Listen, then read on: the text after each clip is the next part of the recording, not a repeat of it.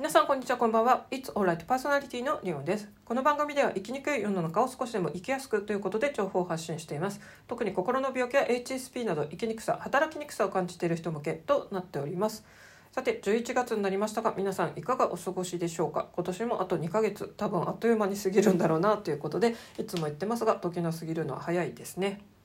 さて今日のテーマですけどあなたは一人行動できますか？ということを扱います。まあ、私は逆を言っちゃうとほぼ一人行動バリバリできる方なんですけども。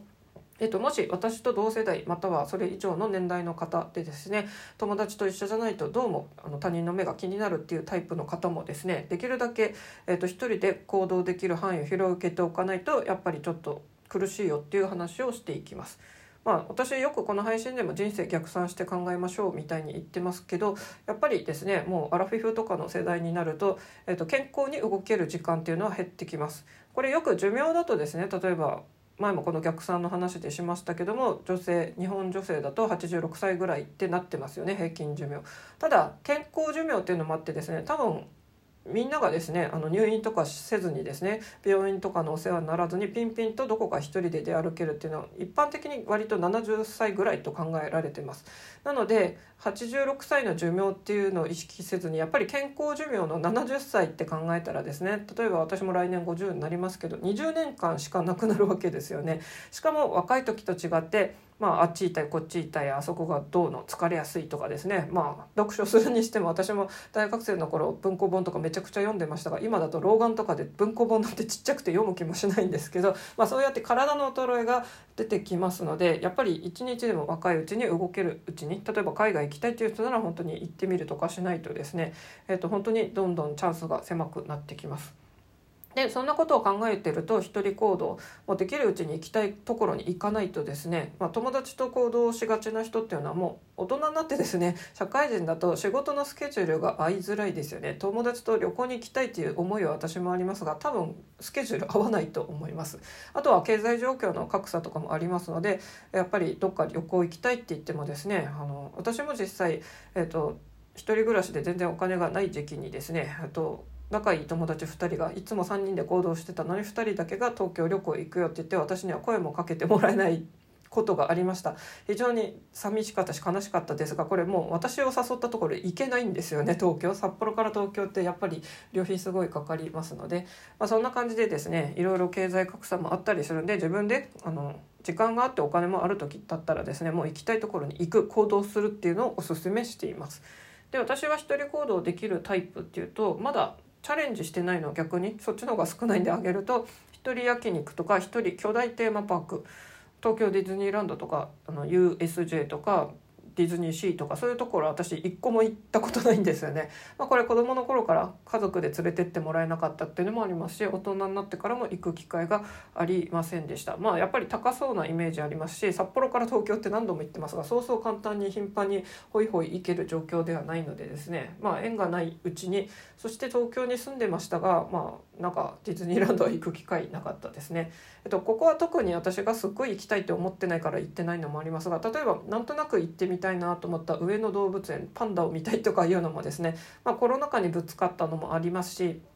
そのあとですね解禁されてもなんかいつも混んで行列だったんですよね。で私もともと混んでるところとか行列とか興味ないのでですね。あと、まあ、そこまでパンダ、うん、どうしても見たいというわけでもないんで結局住んでる間には、えー、上野動物園には行けませんでした。私はその代わりあそこはですねと都立の美術館とあと西洋美術館とかですねもう美術館東京最高ですよということで、えー、と私はもう一回東京に住みたいなっていう一番の理由は美術館を巡りたいっていうのが強いです。札幌だとやっぱりですねなかなか有名な絵画とか回ってこないんでですね東京とか関東の、まあ、都会の暮らしの良さっていうのはやっぱり文化を楽しめるっていうのがあるかなと思います。ま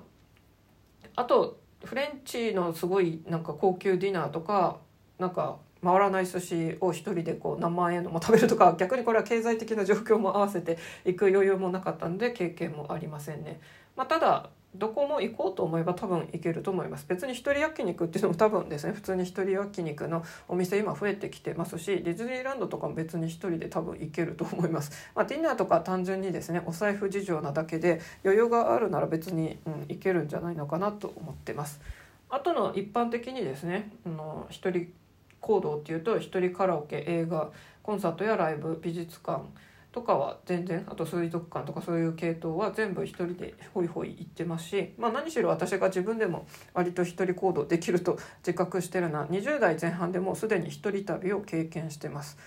でこれはですね当時付き合ってた人に振られてですね、まあ、私はちょっと今考えると暗いちょっと、まあ、ストーカーって別にその彼氏をよりを戻せって言ってるわけでもない単純にただセンチメンタルジャーニーで札幌からですねえーと、道東これは釧路とかの方面ですけどあとはついでにですね道北、えーと、日本で一番最北端のですね あの宗谷岬まで稚内まで足を伸ばしたという結構、えーと、広い範囲を歩き回ったと思いますが、まあ、彼氏といった旅の道筋プラスそういう稚内とかまで足を伸ばすというですね結構あの大きな旅を20代前半でしてます。これ4 3泊4日ぐらいで、えー、とやりましたね。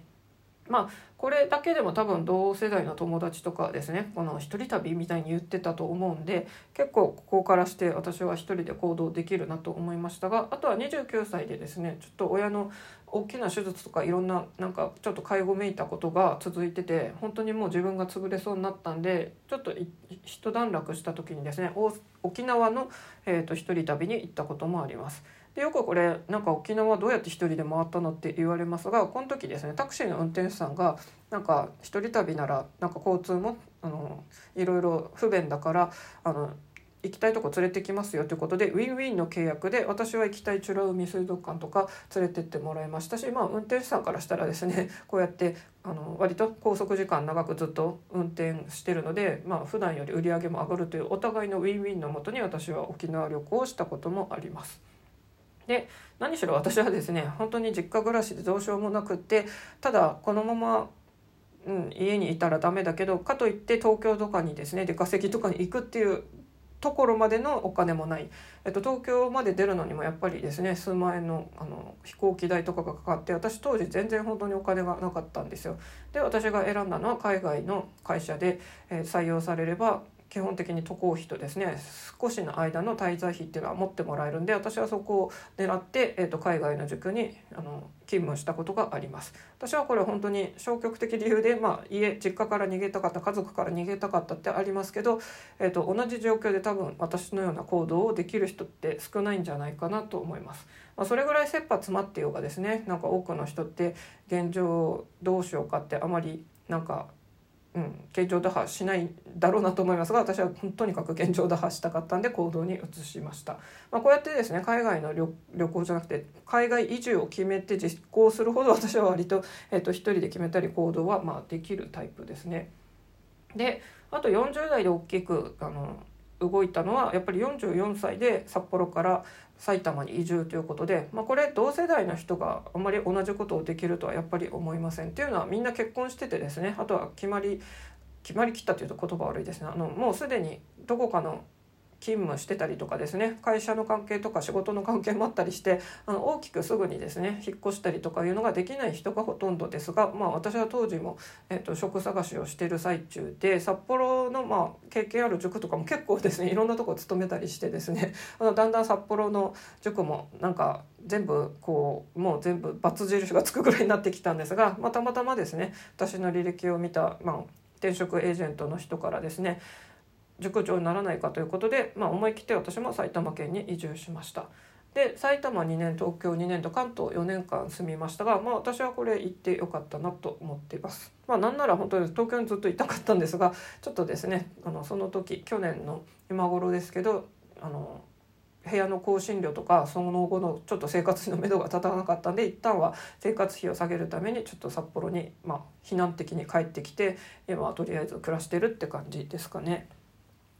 で、えっと、本当にですね一人で行動をできるようにしていかないと友達とスケジュールが合わないからあそこには行けないとかを繰り返してるとですね、まあ、その友達も本当にいつどうなるか分かんないですし自分自身がですね いつどうなるか本当に芸能人でも若くしてですね突然死される方のニュースっていうのもこの前もあったりしました。まあ、私スピードのあスピードのじゃなくて爆竹のスピードって曲とかをですねよくあのバンドで演奏してたんでですね桜井さんが突然亡くなられたショあのニュースはすごいショックでしたね。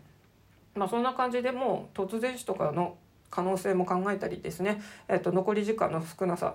まあ、さっき言った通り私と同世代の人は多分ですね健康寿命を考えると50歳の人でも70歳まで20年間しかありませんさらに本当に海外とか行きたいとか留学したいとかですね移住したいっていう人はですね本当に早く行っとかないとですね本当に体の衰えがきつくえなります私ももう一回ぐらいやっぱ海外あの短期間でも住んでみたいなとか思いますがとこれも本当に早くしないとですねなんか世界情勢から自分の体調からいろいろあるなと思っています。まあ、そんな感じであのもし一人行動今でもあんまりまだちょっと苦手で友達と一緒じゃないと行きたいとこ行けないっていうふうに思ってる方は是非一人行動徐々に始めてみましょう。まあ、私のような海外移住とかちょっとでかすぎますし、まあ、日本国内でも転職して移住するっていうのもでっかすぎるので普通にですね一人カラオケに行ってみるとか一人映画に行ってみるとかですねちっちゃいことから始めてみるといいんじゃないでしょうかね。まあ、たまにはですね本当中には一人で食事しているとまあなんか他人からあの人ぼっちだ寂しいとか思われるのが嫌とかで行けないっていう人 いますけどまあそんなのですねなんか気にしてたら本当人生短いんですよということですよね。まあ、一人でちょっとカフェとかも行けないっていうとちょっと逆に大人としてどうなのかなっていう気もしないでもないですけど。でえーと、私が今ですね憧れている漫画がですね「お一人様ホテル」というのがあります。まあ、これタイトルの通りですねもともとホテル関係のですね仕事をしている、まあ、主人公と職場の仲間がそれぞれですね自分の好きなホテルに、まあ、泊まるお一人様で泊まるという様子を描いていますが、まあ、今ま今はですね2巻まで出てますがまあ、1個目から帝国ホテルとかすごいあの本当に泊まるにはですね何万もかかる高いホテルですが、まあ、あの毎回この人たちと同じようなレベルは楽しめないながらも憧れとして、えーと、今は羨ましいなと思いながら見てますが、まあ、どっか1個ぐらいですねなんか泊まってみたいななんていう憧れもあったりします。ま、ただ漫画の主人公になんか愚痴ってもしょうがないんですけど、えーと、例えばこの中で主人公の女性ともう一人後輩の女性っていうのはですね主人公は友達の家に居候させてもらって確か家賃3万だけ払ってるとかそんな感じですしあと若い女の子はですねあのホテル暮らしをしてますが、まあ、基本週末は実家で、えー、過ごしてるみたいな感じで、まあ、そういうですね実家なり友達の家で居候なりですね家賃を浮かせる術がある人たちだからこそこんな一泊ですね。なんか本当に56万以上するようなところにひょいひょいと行ってるっていうのもあります。実際にこの主人公がですねその居候させてくれている友達とちょっと揉めてですね友達に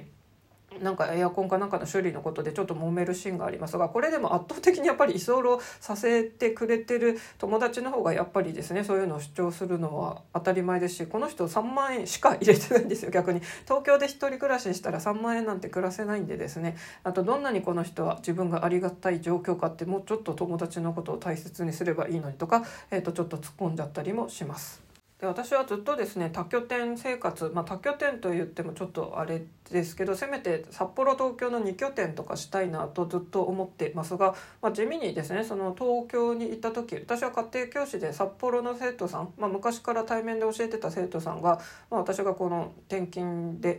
越したことでオンライン授業を、えー、とすることになってですねでちょこちょこあの年に1回それこそ冬休み時期なんでちょうど年末年始とかにですね、まあ、あのそちらのごご家庭からあのぜひ対面で教えてほしいんだ冬休み特訓みたいな感じっていうので結構交通費とかも出してくれてですね、えーと、なんだかんだ年に1回は札幌に来てましたまあ仕事でってことですよね。でこのあの私の契約っていうのは個人でやってたので、まあ、こういうですねあの向こうが一部あのそういう飛行機代とか滞在費の一部を出してくれるみたいのはまあ OK でした。で私今逆にですねオンライン家庭教師やってますけど逆に割と東京の高校を受ける生徒さんとかがいるんで逆のことをやれそうなんですが、えっと、今はですねこれ業務委託なんであのまあ一応個人ではありますけどこうなんかその人たちにですねいろいろ呼びかけて逆に勝手にこっちがですねその現地で指導しますとかいうのもちょっと難しいのでですね、まあ、やっぱりこういうのって個人の方が動きやすいのかなっていうのも思ったりしますね。まあ、だからなんだかんだ言ってですね一時期その年末年始ぐらいですけど年に1回とかは、まあ、あの2拠点生活を実施できてたんだなと思うんでまあ、私も逆に東京から札幌に帰ってきてその指導に絡めて結構うんとどの年か去年一昨年結構長く札幌にいたりもしてですね、まあ、ホテル代とかすごいかかったりしましたけど、えー、とそれはそれでですねなんか、うん、いろんな経験があったなと思ってます。まあ、私は仕事からですねこういう住まいから住む場所から結構コロコロ変えてて、まあ、結構変化強いタイプだからできてますけど、まあ、そうじゃないタイプの人もですねやっぱり人生 いろんな経験した方がいいんじゃないのかなと思いますしずっと一つの会社とかずっと生まれた土地から動いたことがないとかいう人はですねやっぱり何か変化が起きた時に耐えうるなんかレジリエンス力が低くなっちゃいがちなので、うん、できるだけですねいつも定番の食べ物だけじゃなくてたまには同じお店でも違うメニューを食べてみるとかいうのはなんか必要だっていうのはよく言われますよね。私は本当にですね美容室とかもですね、まあ、ホットペッパービューティー見ればですね、まあ、新しい新規のお客さん向けにクーポンめっちゃ出ててで美容室って本当にですねコンビニ以上に多分あると思いますので正直選び放題なんでですね私もあのどっか定番のとこっていうのはほぼなくてですね行きたい時に私すぐ髪ってなんか切ったり染めてもらいたくなるのでですね突然空いた時間にあ今日行こうってなって、まあ、ホットペッパービューティーで今日っていうので空いてるところで、まあ、自分の行ってみたいようなお店とサービスを選んでですねですね行くっていうんでほぼ定番がありません。まあ、たまにですねあの1回行ったところ23回他のところに行った後に、まあ、またリピートターとして帰ってくるっていうのはいくつかありますが、えっと、しかも私はこのここ5年間は本当にですね埼玉から東京に東京から札幌にっていうので、えっと、同じあの埼玉県の中でも2回引っ越してるんで、まあ、住んでてここいいなって思った近所のお店とかもですね全部すぐまた縁がなくなるというですねまあ本当なんか私のこの人にずっとお願いしてますっていうのがですね ほぼないという状況で生きています。最近やっと近所で歯医者に行きだしてめちゃくちゃ家から近いんですけど、まあ、これも私が札幌市内でまた引っ越しとかをしたらですね ちょっと遠くなるんだろうなということですが、まあ、札幌はですねあの冬になるとですね灯油ストーブがありますがプラスこの灯油代に加えてですねガス代ですけど、えっと、東京とかはほとんど都市ガスですけど札幌はですね一人暮らしの物件ってプロパンガスが多くて札幌のプロパンガスって日本一高いとも言われてます、まあ、プロパンガスは自由な市場なのでですねもう好き勝手に高い値段をつけててで逆に部屋を探してる身からするとあのもうそこの部屋に住みたかったらこのプロパンの高いお金を我慢するしかないんですよね。で都市ガス物件が本当に少ないので私も今泣く泣くプロパンの物件住んでますがもし移れるなら私は 最後の引っ越しとなるとですね都市ガスの物件に引っ越したいなと思っています。まあ、札幌市内なら都市ガスですし、まあ、なんならまた東京に戻ってみたいなっていう方が今のところ強いですかね。まあ、私本当前回帰ってくる時も何十万とか来て戻ってきてですね、まあ、また東京行くって言ったら何十万とかかかるわけで今のところちょっとその余裕もないので、うん、どうでしょうって感じですし今の部屋結構ですねあの駅近だし目の前に今スーパーができてですね多分暮らすにはめちゃくちゃ便利なんですけど、まあ、それでもプロパンガス問題とかですね、まあ、そういう東京また住みたい問題とかいろいろあったりしますので、まあ、私はあのなんか定住とかができないタイプなのかなと思ってます。で私自己分析の一環でもありますけど結構占いも好きなんですけど私はちなみに数比だとですね運命数5なんですけど5って変化を表すということで結構数比の5のですね書いてる説明文は私にかなり合ってるんで、まあ、そういうのを考えたら私は結構占いまああのそういう当たるとこだけを当たってるって言って役立てればいいなと思ってるんで、えっと、私は数秘術5は結構合ってます。ということでですね、えー、なんか最後占いの話になっちゃいましたが皆さんも興味ある方は是非お一人様ホテル、えっと、こちらですね。作者の方2人いましてマロさんと,、ね、と牧博地さんという方の、えーと、作品となっておりまして今2巻。私はこれ Kindle 本で持ってますね。これ普通にコミックも出てますね。ということで私はここに出てくるホテルの中だとその後輩キャラの人が泊まってる K2 っていうのかな。そこに、うん、泊まってみたいな。あの部屋の内装が私好みなんですね。いやそれはもちろん泊まれるなら帝国ホテルとかでですね。そのとビルを見下ろしながらお風呂に入ってみたいとかそれもやってみたいですよね。あごめんなさい後輩キャラが泊まっているホテルはホテル K5 というところだそうです。まあ、これなんかおしゃれなホテルでもよくランクインしてるそうですがあのカーテン使いがすごい印象的で天井からこうカーテンしかもグラデーションのカラーのやつでですね、私結構このファブリック、カーテンとかで部屋のインテリアを飾るっていう、こういうの結構好きなんですよね。そう、私はインテリアにも興味があってですね、インテリアのこういうカーテン使いとか含めてですね、えっと、ピンタレストでめちゃくちゃ写真を集めまくっていますということで、建物とかに興味があるとやっぱりホテルとかにも興味が出ますよね。私建築物だとですねガラスのこう建築物とかが好きでですね。と長崎旅行行った時にはですね隈研吾氏の、えー、作った長崎美術館。これが本当に私好みのですねガラスの建物なのでもし興味ある方はちょっとググってみてください、まあ、こんな感じでですね、えーと、私もカフェとか結構ですねあまあともちろん空間を楽しむのもありますが、まあ、その中の内装とか作りとかですね。あとお店自体がこういうなんか広々とした作りだったらですねよりあのラッキーっていう感じで結構建築物的にも見たりとか空間があの心地よいのが好きとかですね、えっと、結構インテリア目線でもこういうカフェからホテルとか、まあ、そういう美術館含めて全部見たりしてますね。っていうので、えっと、それもあって美術館とかも建物自体も好きですし、まあ、当然絵画も好きなんでですね、まあ、美術のそういうなんか素敵なものに触れたいなと思いますが、まあ、そういうのはやっぱり東京が一番優れてるのかなと思ったりもします。まあ、妄想を垂れ流すとしたらですね私は今ちょっと音楽を学んでますけど、まあ、そういうので、まあ、作曲なりアレンジ家なんかでですね、えー、とお金が莫大に入ってきたらですねそれこそ私はアーティストクリエイターとして、まあ、そういうそれの創作のこう元となるインスピレーションを得るために美術館巡りをするみたいなですねそんなのが多分理想の生活の一つじゃないでしょうかということで、えっと、ちょっとこれは空想めいていますけど、まあ、とりあえず語ってみました。